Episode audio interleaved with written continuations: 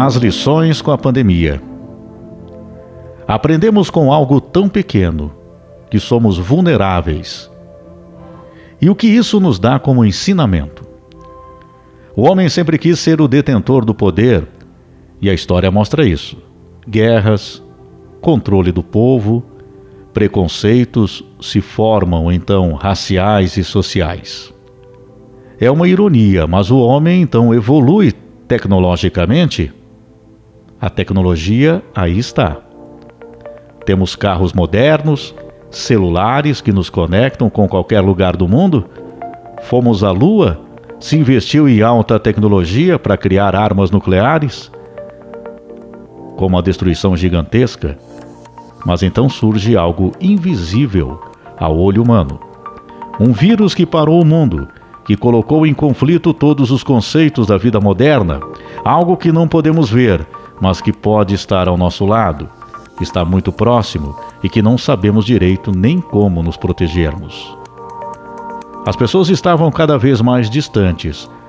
Algumas ainda estão, mas já começam no seu interior a perceber que aquilo que sempre foi o seu objetivo agora não tem mais sentido.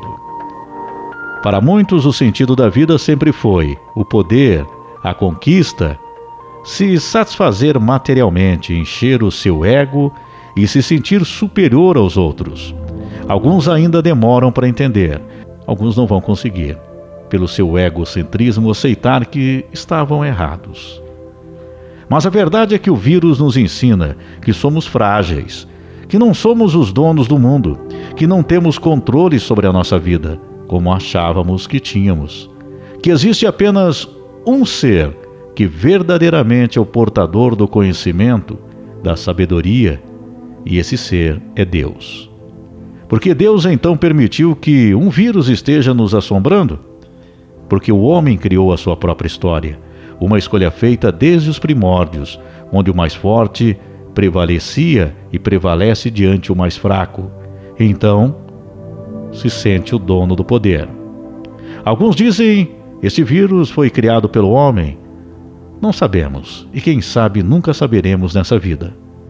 Mas uma coisa é certa: sim, ele foi criado com certeza pela presunção, pelo desrespeito ao ser humano, pelo próprio ser humano, pela desigualdade social, pela fome, por não cuidar da natureza, pelas guerras, pela maldade, pela ignorância e pela falta de amor à família e ao próximo. Então, qual é a lição? Para responder de uma forma simples, temos que imaginar que estamos passando por uma tempestade, onde estamos todos viajando pelo mar em um barco. Faça isso agora.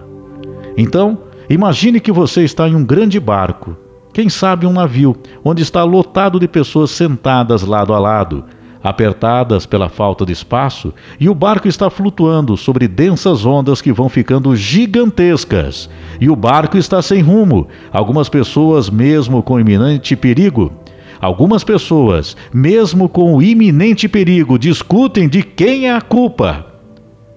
Outros pensam o que poderiam fazer, mas não acham uma solução. Outras entram em desespero e cometem o erro de se atirar ao mar. Outros abraçam seus familiares para protegê-los. E alguns pedem a Deus em oração para que tudo passe, que a calmaria volte. Ou seja, Neste mundo, é como se estivéssemos em um barco, onde deveríamos ter dado atenção da forma como conduzi-lo, Aqueles que tinham o poder de conduzi-lo deveriam fazê-lo em proteção a todos. Deveríamos cuidar em qual rumo a humanidade deveria seguir, para a embarcação ir em águas limpas, claras e com calmaria. Tudo isso é uma prova que os nossos desejos próprios só nos levam a uma tempestade. É uma lição dura, difícil, e que também somos envolvidos por problemas de uma sociedade onde a nossa parcela de culpa ou até do que é certo parece pequena. Mas devemos sempre fazer a nossa parte, porque o nosso interior com Deus é que conta. Como será daqui para frente? Nós não sabemos. Não sabemos como será para os nossos filhos e netos, mas uma coisa é certa: nós já podemos entender que poder, dinheiro, status, vontades próprias, desejos sem limites, desrespeito ao próximo.